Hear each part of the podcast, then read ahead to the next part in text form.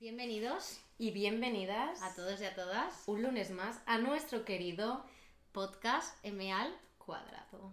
Bueno, Marta, ¿a quién tenemos hoy aquí? ¿A quién tenemos hoy aquí, María? Pues tenemos a un emprendedor que nos va a contar su proyecto y su experiencia vital que ha hecho para llegar donde está hoy. Pero, María, cuéntanos un poquito más tú, si quieres, para darle paso. Yo voy a decir que Marta es vegana hasta que le ponen una tortilla de patatas delante. Entonces, hemos hecho algún spoiler en redes de qué vamos a tratar hoy y vamos a tratar de tortillas. ¿Qué más español hay que eso? Efectivamente. Dímelo tú. Efectivamente. Efectivamente. Bienvenido Pablo, Gracias, bienvenido Marta. al podcast. María, muchas gracias por invitarme. Nada, a ti por, a ti por acercarte al salón de nuestra casa. No, Eh, increíble. Así que... Empezamos directos con la pregunta estrella que abrimos siempre eh, para empezar los episodios y es ¿quién es Pablo? Fua. Ya, bu- buena pregunta, ¿eh? Para Eh, empezar. No, pues mira, yo soy un chico de, de Barcelona. Eh, nací en Madrid, pero he vivido toda mi vida aquí. Em, tengo cinco hermanos. eh, estoy saliendo con mi pareja, con quien estoy empezando este negocio. Y nada, yo me considero una persona pues deportista eh, y nada, siempre he tenido mucha curiosidad y con muchas ganas de empezar cosas nuevas y crecer en lo personal y en lo profesional. Y yo creo que brevemente esa sería la, la mejor definición que os podría dar. De, de Oye, soy pues para no tenértela preparada te queda muy bien. yo. Gracias. Muy completa. Muy completa. Entonces, eh, vamos a adentrarnos en qué momento surge este proyecto. Mira, el momento surgió, yo estaba trabajando en Berlín eh, y llevaba muchísimo tiempo queriendo hacer algo por mi propia cuenta, ¿no? Había trabajado en, en startups y en empresas un poco del mundo del delivery, pero realmente siempre tenía como la, la espina clavada de que quería empezar un, un proyecto, pero no sabía qué hacer. Y ese verano, bueno, este verano de hecho, en, en junio, julio, fuimos a Mallorca eh, con mi novia y ahí conocimos a través de un contacto en común a, a nuestro chef y nuestro socio, ¿no? Guillem. Y vino a casa, empezamos a cocinar, eh, a hablar mucho de, de diferentes ideas, ¿no? Él también era una persona un poco con inquietudes como yo. Y a partir de eso dijimos, oye, ¿y por qué no empezamos a hacer algo juntos? Y ahí dijimos, bueno, venga, va. Y hablando y conociéndonos un poco más, vimos que los dos teníamos como una gran pasión por el, por el mundo de la comida española y de las tapas, ¿no? Especialmente con la tortilla de patatas. Y fue ahí cuando tomamos la decisión, vale, pues nos vamos a focalizar en la tortilla de patatas. Entonces estuvimos como todo ese verano prácticamente cocinando en la cocina, eh, probando cosas nuevas. Él se trajo a su mejor amigo de la infancia, que también es un cocinero muy muy bueno, y se vino a Mallorca también, empezó a cocinar con nosotros y con mi novia. Y a partir de ahí es cuando dijimos, vale, vamos a hacer esto. Yo te quiero, bueno, tú has parado perfectamente, entonces yo te quiero hacer una pregunta y es, tú has dicho inicialmente que hace tiempo que querías, ¿no? Hacer algo por tu cuenta, Sí. pero tú sabías qué querías hacer, o sea, ¿por qué tenías ese llamado? Es una buena pregunta, yo, yo no lo sé, yo creo que simplemente eh, la situación de visualizar mi vida en el futuro, ¿no? Y pensar, vale, ¿qué, ¿qué es lo que vas a hacer? ¿Vas a estar en una empresa creciendo cada año promocionándote? Que es válido, ¿eh? Hay gente que esto le puede encantar. Pero, no sé, yo no, visualizando los próximos 40, eh, 50 años de, de mi trabajo, que es lo que me queda, si, si todo va bien y estoy sano cuando llegue a esa edad, eh, visualizarme sentado en, detrás de una mesa con un ordenador mirando a Excel, pues no, no era mi, mi pasión, ¿no? La verdad. ¿Y qué quería hacer exactamente? No lo sabía, yo creo que lo he encontrado este verano. Em, la restauración siempre ha sido un mundo que me ha apasionado, entonces yo creo que se han dado como, se han alineado los astros, todo ha salido bien y al final he encontrado a esta persona eh, con- junto con mi pareja y con el chef tan maravillosos para poder embarcar en ¿Hubo este algún proyecto. factor que te hizo clic para saber que ese era el proyecto en el que te querías meter? Sí, la química que tuvimos, tanto mi pareja, el cocinero, como yo, en el momento que vino a Mallorca a mi piso y nos preparó la primera tortilla, yo ahí dije, vale, este tío es un tío especial. Al final, Guillem es una persona que estuvo cinco años trabajando con Ferran Adrià Hostia. en, en diferentes Vale. restaurantes y luego también estuvo en el Vía Veneto, no sé si lo conocéis. Sí. Ha estado en los mejores restaurantes de, de Barcelona, ha estado ahí. Eh, tuvo una oferta para irse a Nueva York hace poco con José Andrés, entonces es un crack el tío, cocina como, no, o sea, nunca he visto a nadie tan joven que cocine tan bien como cocina él. ¿Cuántos años tiene él? Él tiene 20, 24. O sea, nada, es un bebé, es que esto es un... Esta- estas generaciones que tomáis. Es que es una, es una barbaridad, ¿eh? O sea... O que no toman. Pero ya o iremos... que no to- muy Pero luego ya iremos a eso. Em, tortilla de patatas con cebolla o sin cebolla. Nosotros Yo soy un gran fan de la, de la tortilla de patata con cebolla. Ah, vale, vale, Amén, estamos en el mismo amén. equipo Vale, vale. entonces, vale, es que va a ser un punto de discusión. Pero, pero entendemos que eh, para gustos hay colores, ¿no? Somos muy abiertos a, a todas las peticiones del público y también tendremos nuestra versión de tortilla sin cebolla. Tú sabes que David Muñoz hace poco hizo una entrevista, el, bueno, el cocinero, Sí, el dueño de. Diverso, Lo vi, lo vi. eh, que dijo que la tortilla de patata no maridaba bien con la cebolla. Y digo, este tío, o sea, Bueno. que es un, un, vamos, o sea, un erudito de, de la, eso de la cocina, pero tortilla de patata con cebolla siempre. Siempre. Vi la entrevista también y yo me quedé sorprendido. Siempre había pensado que... que La con cebolla y la, o sea, vamos, o sea... casan perfectamente. la ¿Cuál es otra. tu tortilla perfecta? Porque para gustos haciendo tortillas de patatas hay colores. Entonces, ¿cómo es la tortilla favorita de Pablo? Para mí es poco hecha, o sea que, que Vale. cremosita por dentro, con más yema que, que clara ¿Vale? y con cebolla. Y yo creo que la cebolla bien así caramelosa, ¿no? Bueno, caramelosa. Caramelizada. Caramelizada. Qué buena. Caramelizada y, y nada, y así. Y que cuando la partas, mm, como la yema caiga, lo pones en un poco de, de, de brioche, de pan o cualquier cosa. Para mí esa es la, la tortilla perfecta. Estamos bastante alineados. O sea, tengo que decir que Mira. tengo muchas ganas. Perfecto. Mm. ¿Qué día abrís esto? Vamos a empezar a hacerles promoción. Mira, pues llevamos eh, los últimos dos meses con las reformas, que ha sido toda una aventura llegar hasta aquí. Y, y si todo va bien, el 22 tendríamos que estar abiertos al público. De, sí, el 22 de, Pues de el octubre. 22, ya sabéis, tenéis una cita. Sí, Tenéis una cita Todos a la invitados. que todos hay que acudir. Eh, Pablo, yo quiero un poco profundizar en el tema del emprendimiento y tú actualmente estás trabajando. No, no, no. Yo dejé. O sea, he tenido mucha suerte con, con mi antigua empresa. Porque yo les dije en agosto que, que lo dejaba. Y para poder dedicarme full time a esto, porque si no era, era imposible, ¿no? Y en Alemania lo que tienen es que tienes un notice period de tres meses. Y es decir, que desde que lo dejas hasta que te vas son tres meses que tienes que seguir en la empresa. Y bueno, por suerte tenía unos jefes fantásticos y la gente era maravillosa del equipo y me dejaron irme antes, me hicieron un garden leave, entonces estos tres meses he estado pudiendo dedicarme, bueno, dos meses y medio, ¿no? Eh, dedicarme full time al, al proyecto. Pero sí, sí, tuve que hacer el trabajo porque si no era... A mí me resultaba imposible, o sea, hay gente que a lo mejor lo puede manejar yo, yo no soy capaz de hacer tantas cosas a la vez.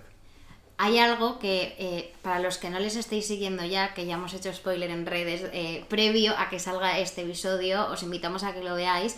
Y es, hay una parte que es cómo llegáis a ello a nivel de cocina, ¿no? Pero luego hay otra parte creativa de marca, ¿no? Sí. Y creo que, eh, bueno, os diferenciáis mucho, os tenéis una marca muy guay. ¿Cuáles han sido las influencias? ¿Quién os ha ayudado?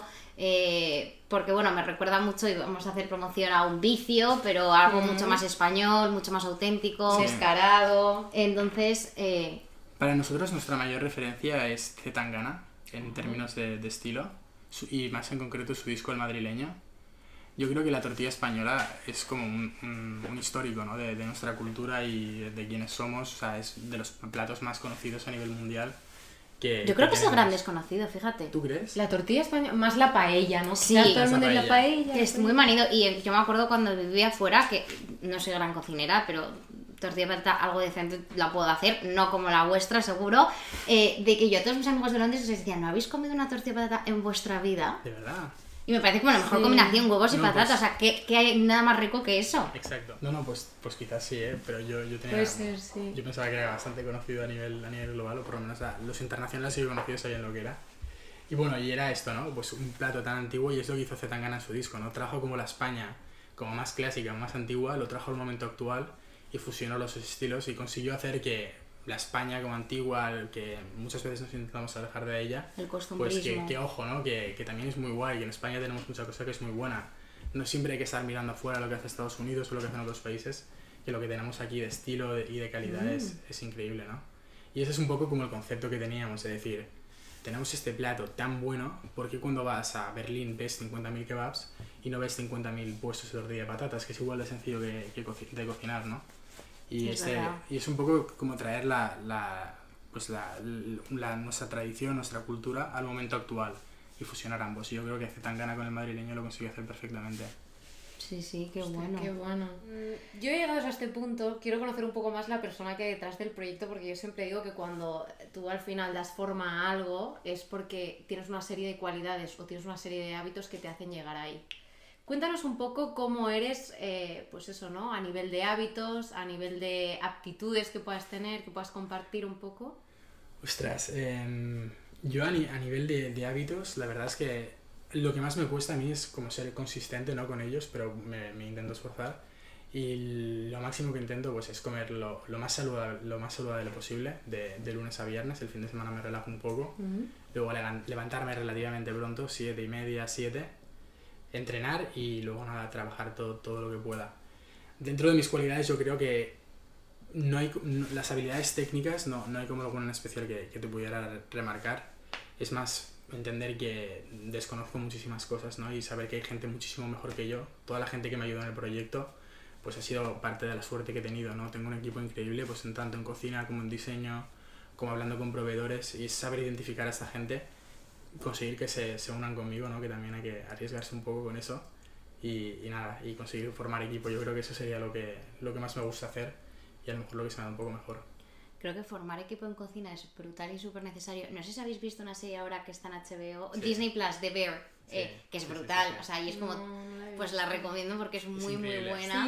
Sí. va, trata A ver, un para poco- aquellos como yo que no la hemos eh, Trata un ¿de qué poco sobre, eh, bueno, y Pablo, córtame si y tal, pero eh, trata sobre un cocinero eh, que trabaja en una cocina, si no me equivoco, en Copenhague, eh, de estrellas Michelin, o sea, una cocina eh, De alto standing. de alto standing, y eh, se vuelve a Chicago, a su hometown, porque su hermano muere. Y su hermano tiene una tienda de bocatas y es como toda esa transformación de equipo, de rehacer una carta, rehacer un local y todo lo que hay detrás, porque la cocina es un mundo... ¿Pero esto es verídico o es ciencia ficción? No, yo creo que es ciencia Yo creo Ah, que es ciencia ok, ficción. Sí, ciencia Pero yo ficción. creo que podría ser real también. Sí, no, no, por eso te pregunto. Eh, Mira, yo la segunda temporada, con lo de las reformas, que es lo que hacen en la serie, no sé si he identificado que me he sentido con todo Sí, eso. ¿no? O sea, Sí. lo de que de repente, bueno, voy a hacer un pequeño spoiler, se caen paredes, eh, Sí. los proveedores no llegan. eh, Bueno, y de aquí me da perfecto que comentes esto porque le quería preguntar a Pablo cuál es el mayor reto hasta la fecha de hoy que has, eh, que has enfrentado. Yo creo que los dos han sido, eh, las reformas ha sido un reto bastante complicado porque vamos con un budget muy limitado, ¿no? No es que tengamos 500.000 euros que podemos ir haciendo todo lo que Ujú. queramos, ha sido con el poco dinero que tenemos, cómo podemos hacerlo lo más eficiente y lo más bonito posible. Y luego, bueno, el primero en verdad sería cómo hemos conseguido el dinero, ¿no? Primero tirando de ahorros y, y luego con un préstamo. Yo creo que esos han sido como los dos challenges que, que más... ¿No hemos- algún momento que te hayas, en plan, o sea, y lo siento por ser tan tal, pero que te hayas cagado y hayas dicho, uff, uff, en plan, soy joven, tengo 25 años, me estoy metiendo en un préstamo, estoy emprendiendo con mi pareja, o sea, hay, hay muchos factores de riesgo, por así decirlo, que te pueden eh, tirar para atrás. Sí, no, no, no, ha habido momentos de, de, de, de sufrimiento, ¿no? Te, de- te diría. Pero de echarme para atrás yo creo que no ha habido ninguno. Simplemente más como el miedo de que el proyecto no pudiera salir. Eso hubiera sido muchísimo más duro que, que cualquier otra cosa. O sea, fa- el fallo yo creo que desde muy al, al primer momento tenía pensado que nunca se sabe, ¿no? Puede, puede salir bien, puede salir mal. Yo, yo confío plenamente, pero bueno, el factor está ahí. Pero que no, no haber conseguido por, mi, por mis propios medios poder empezar y lanzar el proyecto, eso me hubiera dolido muchísimo más. Partiendo de la serie, porque en esta serie hay, unos, hay muchos momentos que dices, no sale hacia adelante, o sea, yo la estaba viendo y digo, no abren, o sea, no van a abrir jamás. ¿Habéis tenido ese momento vosotros? O sea, cuéntanos así alguna cosa que os haya pasado que digas, o sea, Sí, no, no. hemos invertido todo esto y... y- Para, para mí el, el momento más clave fue con, con, la- con levantar el dinero, ¿no? Pedir, pe- pedir el dinero prestado. Fuimos a muchísimos bancos, nadie nos lo daba. Y al final, haciendo un business plan, yendo, yendo a uno en concreto, eh, conseguimos levantar la, la parte que nos faltaba, que tampoco era muchísimo dinero, ¿eh? Pero bueno, al final nos O acabó sea, no, pensaba que era de Friends and Family, no, es de banca. Sí. Ok, ok. Tuvimos que poner un aval. eh, Claro, claro. eh, o sea, fue, fue bastante más complicado de, de lo que parece, ¿no? Pero bueno, al final lo conseguimos. Pero si no nos daban eso, el proyecto no salía. Y ya llevábamos bastante invertido, ¿no? Eh, entonces hubiera sido un poco, un poco duro, pero bueno. Sí, ese fue como uno de los momentos más. más Voy a ir al grano, a un momento Business Police. Venga, pues Business Police. ¿Cuánto habéis invertido? ¿Cuánto os ha costado abrir la persiana? En total, 70.000 llevamos. ¿Solo? Ya. Sí. mm, No me parece tanto. ¿Solo? Sí, sí, solo, solo. Bueno, yo voy a apagar el micrófono luego me dices cómo lo habéis conseguido. ¿Solo 70.000 euros? Solo 70.000, sí. Wow, chapó. O sea, me quito el sombrero, ¿eh? Hemos sido muy low cost eh, y luego hemos tenido mucha suerte con el local, que es un local increíble. Simplemente había que darle un lavado de cara, reformarlo bien, pero la cocina estaba perfecta. Eh, sí, lo, lo, lo, lo difícil era pagar el traspaso, pero el resto hemos ido muy al budget. Y yo creo que también eso es una, una suerte, ¿no? Porque a veces cuando tienes mucho dinero, lo Mm. inviertes en cosas. O sea, al principio cuando fuimos al local dijimos, vale, vamos a hacer esto, vamos a tirar estas paredes, vamos a construir esto. Luego, obviamente, cuando vimos lo que teníamos para reformar, nada de esto ha sido posible, ¿no? Pero ahora viéndolo ya casi terminado, digo, mucho mejor que no hubiéramos tenido el dinero porque ha quedado espectacular. O sea, me encanta y, y no nos hemos gastado ni, un ni una cuarta parte de lo que tenía pensado inicialmente. Es que eso es como todo, tener poco presupuesto te hace ser más ingenioso y más eficiente. Claro, cuando la casa es grande, ancha es Castilla, pero cuando no Nos hay lo que... digan a nosotras.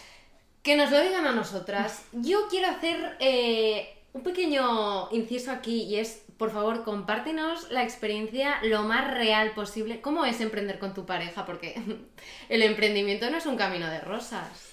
Yo tengo muchísima suerte con mi pareja porque de verdad que es una persona muy, muy tranquila eh, y no, no- no se estresa demasiado, ¿no? Y yo creo que nos complementamos muy bien en el sentido de... Ella es mucho más analítica y menos impulsiva que yo, ¿no? Yo a veces tengo como una idea, voy full con eso y, y- y me dejo la vida en ello y ella hasta que me para un poco los pies a veces y me hace ver las cosas con una perspectiva un poco mejor. Entonces yo creo que esta complementación nos ha ido muy bien en, en todo el proceso. Sí que es verdad que hay veces que tienes que darte cuenta, ¿no? De que mm, vivo con ella, eh, trabajamos juntos y estamos en el mismo proyecto emprendiendo que ya pone mucha tensión. Entonces a veces 24-7. tienes que, que darte cuenta que no sois ni compis de piso ni que sois solo como... Business partners. Exacto, que, que sois pareja y, y a veces cuesta un poco ponerlo en perspectiva, sobre todo cuando chocas con las ideas y hay un poco de tensión en, en el trabajo. Pues sobre todo cuando tienes 25 años, es que vamos a ponerlo en perspectiva. Ya, también, también. Para luego todos aquellos y aquellas que les dé eh, miedo el commitment, eh, hay gente que lo está haciendo bien y que saca tiempo para todo. Mira, las personas, y esto es una opinión mía personal, pero la gente que le da miedo el commitment son issues internos, o sea, no es... Yo después, cariño, de ver la serie de David Beckham, solo me merezco a un hombre como ese. Pero oye, eh, cuéntanos, porque, eh, bueno, vuestras redes que las dejaremos es Craving Times, bueno, eh, X eh, Last. Eh, ¿Qué es Last? O sea, porque habrá mucha gente que dirá de dónde sale este nombre. Last, eh, mira, nosotros con el cocinero, eh, con Guillem, mi socio también, y, y mi pareja, estuvimos pensando mucho, ¿no? ¿Por qué estábamos creando esto? Y yo creo que los dos, al final, teníamos como un deseo muy, muy fuerte de poder empezar algo por nuestra propia cuenta. Y Last quiere decir deseo en alemán, y luego lujuria y también deseo en, en- en español, español. ¿no? Y el, el nombre puede ser aplicado en los dos sitios. Entonces, era un nombre internacional que, bueno, lo puedes pronunciar Last, Lust, como quieras, pero al final todo el mundo lo puede Last, pronunciar last. Aquí será lo típico, vamos De- al Lust. de alguna forma. Y luego se identificaba bien con, con, con la, la idea que estábamos intentando, intentando montar. Y nada, y de ahí viene el nombre, la verdad. ¿Y quién es vuestro público concreto? Nuestro público concreto, o sea, ¿a quién estamos viendo el producto? Sí. Yo creo que es un público más joven, ¿no? Eh, yo te diría que gente pues de 24 a 34 años. Ujú. Eh, ese sería como nuestro core target, ¿no? Por, por, por lo que estamos intentando vender. Quizás a, a lo mejor a una persona un poco más mayor lo de la hamburguesa de tortilla de patatas no le convence tanto y prefieren la clásica que también la tenemos, pero yo vendo a gente, bueno, o sea, queremos traer al público que sea un poco como nosotros, ¿no? Gente con ganas de probar cosas nuevas, de, de, de no sé. Y conceptos de- más desenfadados. ¿Y precios? Quiero decir, precio más bajo y precio más alto para O precio también- media de O precio medio también.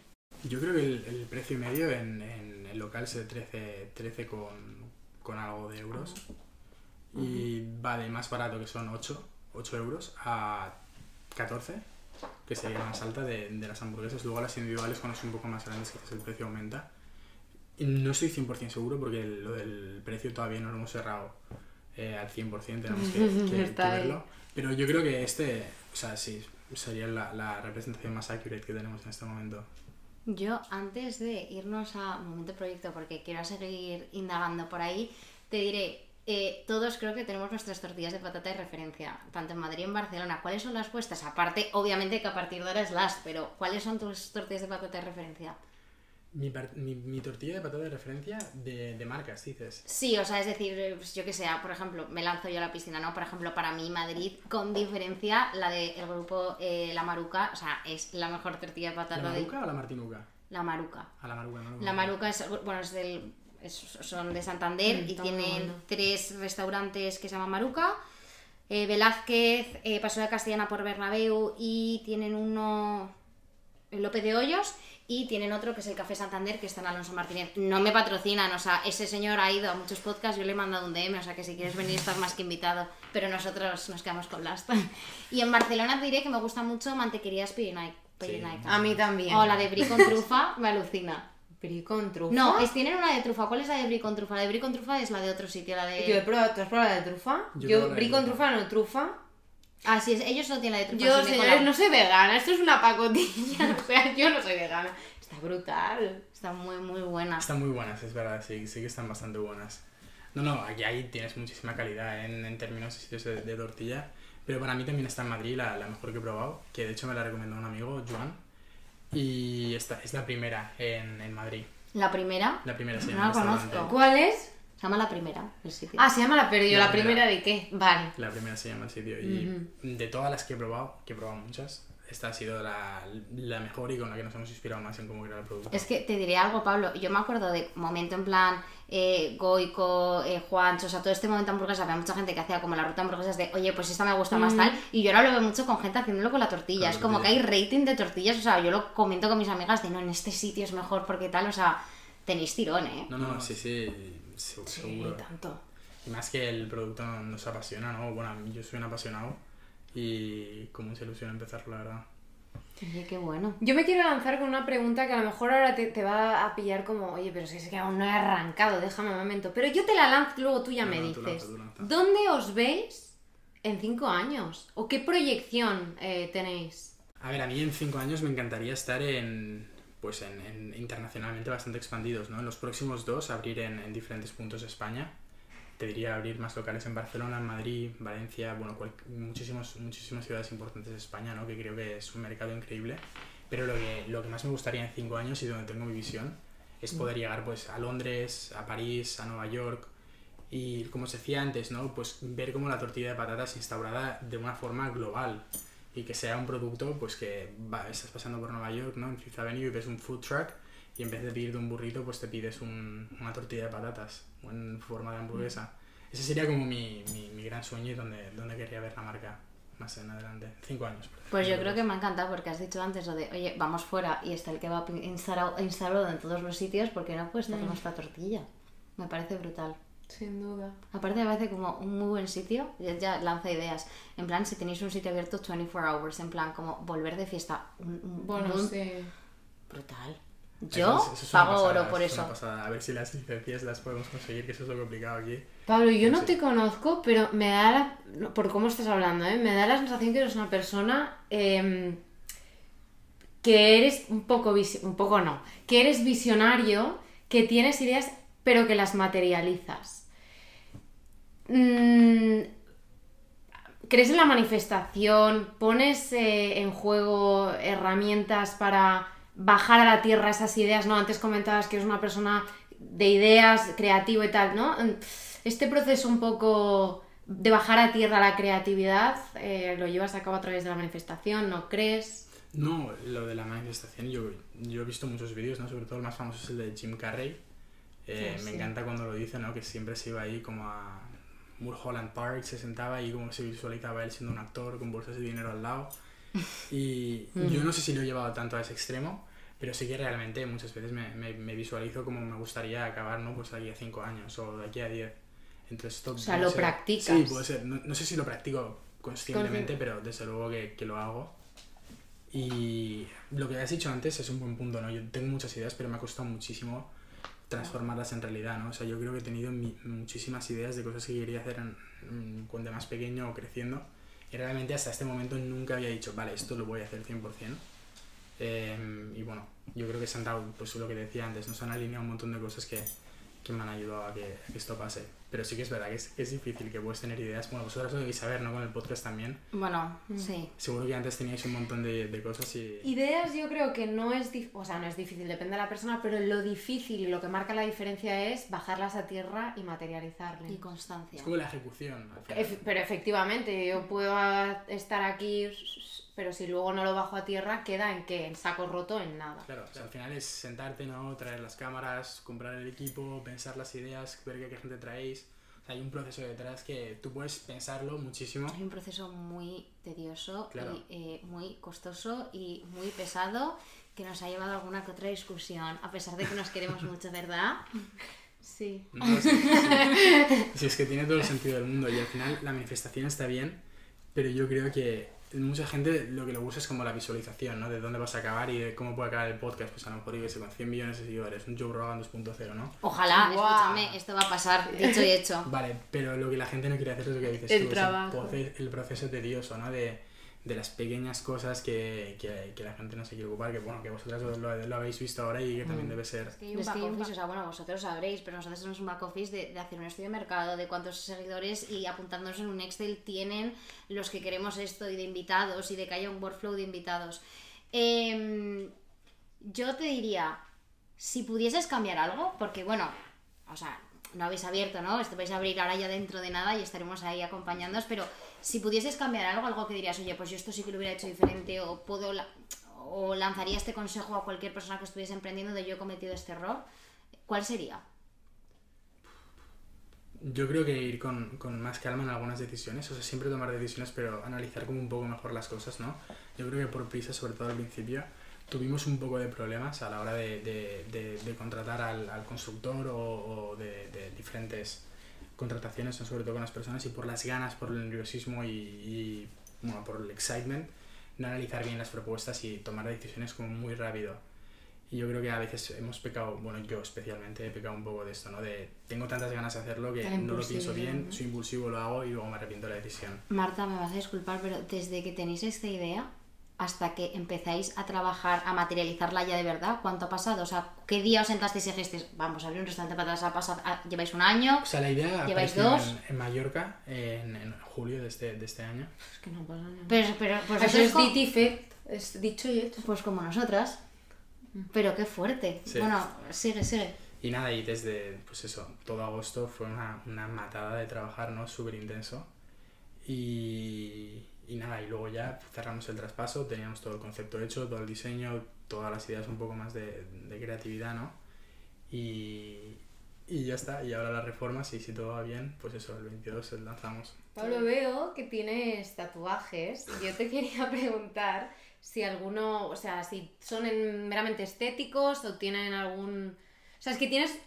Eres una persona con estilo, o sea. ¿no? Desde mi parecer. No sé, no sé. Sí, sí, sí. Y te quería preguntar si... No... Bueno, primero por los tatuajes y luego ya te preguntaré un poco. Yo creo que hay algunos que sí que, que tienen significado, bueno, bastantes he intentado que tuvieran significado, pero algunos también he de reconocer que el significado me lo he inventado, ¿no? Ah, muy Eh, bien. Eso no está he inventado, genial. pero que buscas cualquier excusa para poder hacerle tatuaje porque Eso está a genial. mí me encantan. Pero sí, algunos tienen significado, otros no. ¿Qué Tira quiere- qué tira hacia adelante. ¿Por qué? ¿Por qué me dices esto? No, con el tema de los tatuajes que me ha interesado. Es que me parece muy... O sea, tiene un estilo Muy marcado, sí. y creo que... Ostras, es que al final, ¿yo sabes lo que me doy cuenta?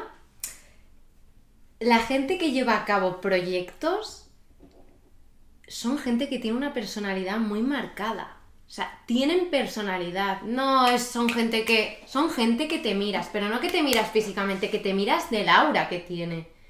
No sé si me estoy explicando. Yo te he entendido, No, no, pero porque ya no estamos sincronizadas. Exacto. Tú me entiendes, ¿no, Pablo? Yo, de, de hecho, la- la- las personas que más me han inspirado a hacer este proyecto son los de Tujays, que son Joan y, y Biel. Eres un tujeye, tú, No, así. no, para nada, para nada. Ya, ya me gustaría. Digo así del estilo de la No. community. Para nada, ya, ya me gustaría, ya me gustaría para hacerme ellos. Pero no, lo- yo lo que, lo que siempre he visto, ¿no? sobre todo en Joan, es que es una persona que, pues eso, de- desde muy pequeño, que hace mucho, y lo empezó mucho más joven que yo, lo de, lo de tus Jays. Pues tiró la idea hacia adelante, ¿no? Eh, em, sin importar lo que le, le fueran a decir, ¿no? Al principio yo recuerdo que mucha gente, pues eso, ¿no? Le- le- sobre todo en el entorno de Barcelona, que a veces puede ser un poco chachi con la gente que emprende, pues eso, te recibo sus críticas y el tío siempre con una visión clarísima de lo que quería hacer y lo que han construido es increíble, ¿no? Entonces, Totalmente. ha sido, debe decir que de las personas que, que más me han inspirado en también lanzarme a la piscina, hablé mucho con él, me ha ayudado un montón. Entonces también siempre a- agradecerle ¿no? todo lo que, lo que ha hecho por, por nosotros, que ha sido mucho. ¿Cuál? Perdóname, ibas a...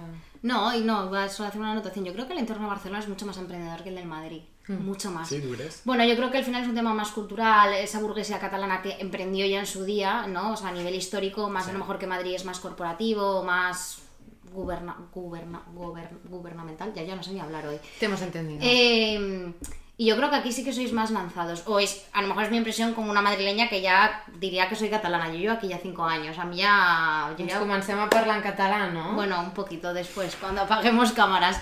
Eh, pero no, únicamente ese apunte, pero sí, o sea, la verdad que en todos. Es yo creo que una mentalidad muy española, ¿no? Que Marta y yo lo hemos hablado muchas veces, de, de que no se fomenta el emprendimiento, lo que tú has dicho, desde pedir una licencia, ser autónomos, abrir una sociedad, es todo muy tedioso y muy complicado. Sí. La burocracia. Soy La un gran burocracia. hater de la burocracia. Yo. Pues nada, pues escuchar el podcast de eh, Xavier García, que nos habla de lideremos y que luchan, luchan por ¿Conoces el abogar. proyecto? No. Eh, Pues está, yo creo que... Pues está en el podcast, ya puedes escucharlo. Vale, Ya lo. Te recomendamos, te recomendamos este episodio. ¿Cuál es el mejor consejo que te han dado? Y el peor. Sí, también. Pero el mejor, por, por no lo que está comentando. Mira, el, el mejor me lo dio Joan y él, él me dijo cuando, cuando fui a hablar con él que em, vas a tener muchas dudas, ¿no? Y puedes preguntar a mucha gente, pero que al final el que tiene que tomar la decisión eres tú.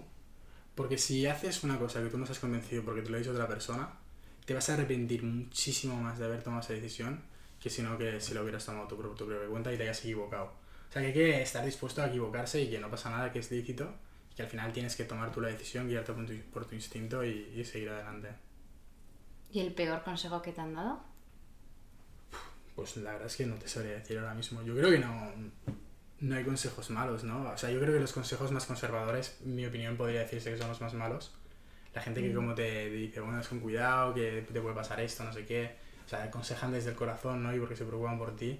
Pero la gente como que te da consejos y intenta echar un poco para atrás, ¿no? Con, con todo lo que puede pasar. Yo creo que eso es lo, lo peor que te pueden hacer un poco, porque te, te meten dudas y miedo. Pues yo qué sé. Yo su- me iría, yo me iría a las preguntas rápidas. Yo también. ¿Empiezas tú o empiezo yo? ¿Empieza tú? Último libro que te has leído.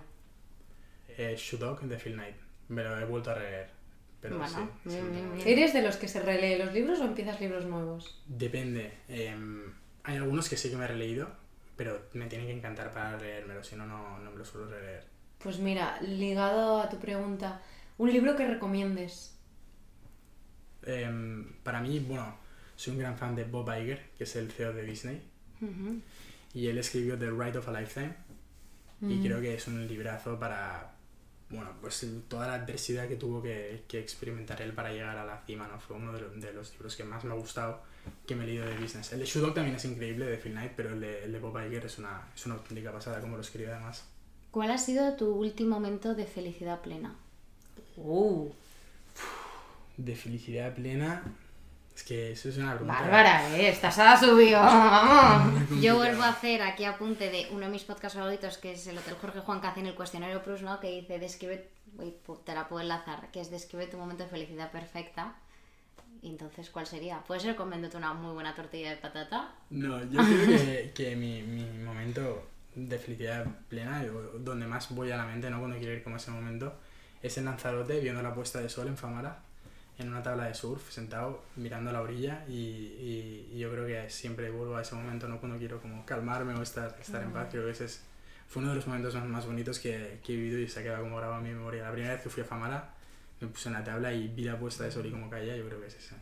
¿Qué le dirías a tu yo de hace quizás cinco años atrás? Yo le diría que. No sé, no sé. em, yo le diría que parara de salir tanto de fiesta y que se centrara en, en las cosas, pero que el proceso tiene que seguirlo cada uno. Cada uno tiene su camino y, y que las cosas saldrán bien. Creo que es súper importante y no hemos hablado de ello. eh, Vamos a, al, menos no a tocarlo un, poquito. Pablo, tú eras una persona. hemos evolucionado, ¿no? Las personas evolucionamos. Entonces, eras de una manera, hubo un punto de inflexión y entonces cambiaste para ser de otra manera. Entiendo, para poder llegar donde estás hoy, ¿correcto? Sí, sí, totalmente. Em, yo creo que de, de joven, ¿no? Tampoco tenía muy claro qué es lo que quería hacer. De joven corazón y Bueno, tienes... joven, perdón. Eh, hace... Aquí todos somos jóvenes. Cuando, cuando empecé, Pollitos. cuando empecé la uni no, no sabía muy bien qué es lo que quería hacer, no estaba un poco perdido, yo creo, como mucha gente que empieza la universidad. En verdad, hice AD porque no tenía ni idea de lo que quería hacer. Welcome to the club. Exactamente, ¿no? Yo creo que mucha gente se puede sentir identificado con esto. Y como tampoco sabía muy bien qué es lo que quería hacer, pues basaba mucho mi felicidad ¿no? en salir de fiesta, en, en el mundo de la noche, te diría. Ujú. eh, y, y nada, en cosas más, más banales, ¿no? Que, que no me aportaban nada. Y yo creo que bastantes años de hacer esto, me di cuenta de que pues, si seguía por este camino que nunca iba a ser feliz porque esto no da la felicidad. Y dije, bueno, va, pues dejo de, de beber, dejo de salir de fiesta, me pongo a hacer deporte, me pongo a vivir una vida más sana. Y yo creo que eso fue un gran punto de inflexión, ¿no? Que me ayudó sobre todo a sentarme y bajar mis ideas a, a tierra y estar como con un foco muy bueno en lo que quería hacer. Yo creo que la última pregunta rápida sería después de esto, ¿quiénes son las personas que te inspiran? Las personas que me inspiran. Mira, pues te digo, tengo una, un amigo mío de, de Estados Unidos que me inspiró un montón a hacer esto, Ian McClan. Él fue un tío que estudió en Harvard y pudiendo haber estado donde hubiera querido, ¿no? El tío dejó, dejó un trabajo increíble, súper bien pagado para montar pues una cosa parecida a lo vuestro, pero no en podcast, sino en vídeos de YouTube, completamente distinto a lo que estaba haciendo. Eso fue un, momento que me inspiró un montón. Luego, ya lo he dicho antes, pero Joan Margarita me inspiró un montón. La, la capacidad de poder tomar pues estas decisiones ¿no? y de tener una idea y, y luchar a por ella. Y luego, bueno, Bob Iger, el del libro, también ha sido una persona, un gran referente para mí en cómo quiero llevar mi vida y, y- y crecer como, como profesional. Pues con esto pasaría a nuestro cierre de Nuestro oro. cierro con el broche final. A nosotras siempre nos gusta acabar los episodios con una pregunta. Y es ¿cómo estás? Pero ¿cómo estás de verdad? No, ah, estoy bien y check. Ahora mismo estoy muy, muy excited, muy agradecido que me hayáis invitado, la verdad. Ay, gracias. mucha- Nosotros mucha- agradecidas de tener. Es lo que te iba a decir. El Mucha- agradecimiento es mutuo. No, pero me ha hecho mucha ilusión porque al final, mira, no, no- ni he lanzado, ni, ni tengo nada, ni, ni, ni, sabe- ni sé si, si, no sé nada, ¿no? Me habéis invitado y os lo agradezco un montón. Siempre tener como un platform para poder expresar las, las ideas o, los proyectos, entonces muy agradecido. Y luego muy, muy contento y muy excited del, del lanzamiento y de, y de todo lo que está por venir, la verdad. Qué bien. Te deseamos las- muchísimos éxitos, los Pablo. palabras. Lo vas a petar. Marta, ¿cómo estás? Pues yo estoy muy relajada ahora. Menos mal. Sí, porque es que antes hemos tenido un episodio un poco uh, turbulento. Pero bien, estoy bien. Si hubiésemos turbulentos no estaríamos así de bien. Eso es verdad. Em, estoy bien, con los focos puestos. em, y bien, estoy tranquila. Yo estoy bien. ¿Y tú cómo estás? Yo estoy muy bien. ¿Sí? Sí, estoy muy bien. Me siento muy contenta de que me digas eso. No, estoy bien. eh, estoy muy contenta con el proyecto que tenemos. Le estamos dedicando mucho amor y muchas horas a este bebé. Así que con mucha fuerza para seguir hacia adelante y, y nada. Y crear, pues como tú dices, un proyecto guay y diferenciador. Si es que esto en verdad es lo que más llena, ¿no? Yo creo, bueno, cada persona es un mundo, pero seguro que te levantas por las mañanas con una perspectiva muy distinta que lo que Totalmente. hacías antes cuando encuentras algo así.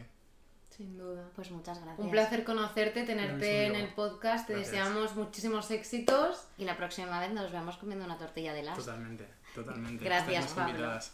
Gracias, Pablo.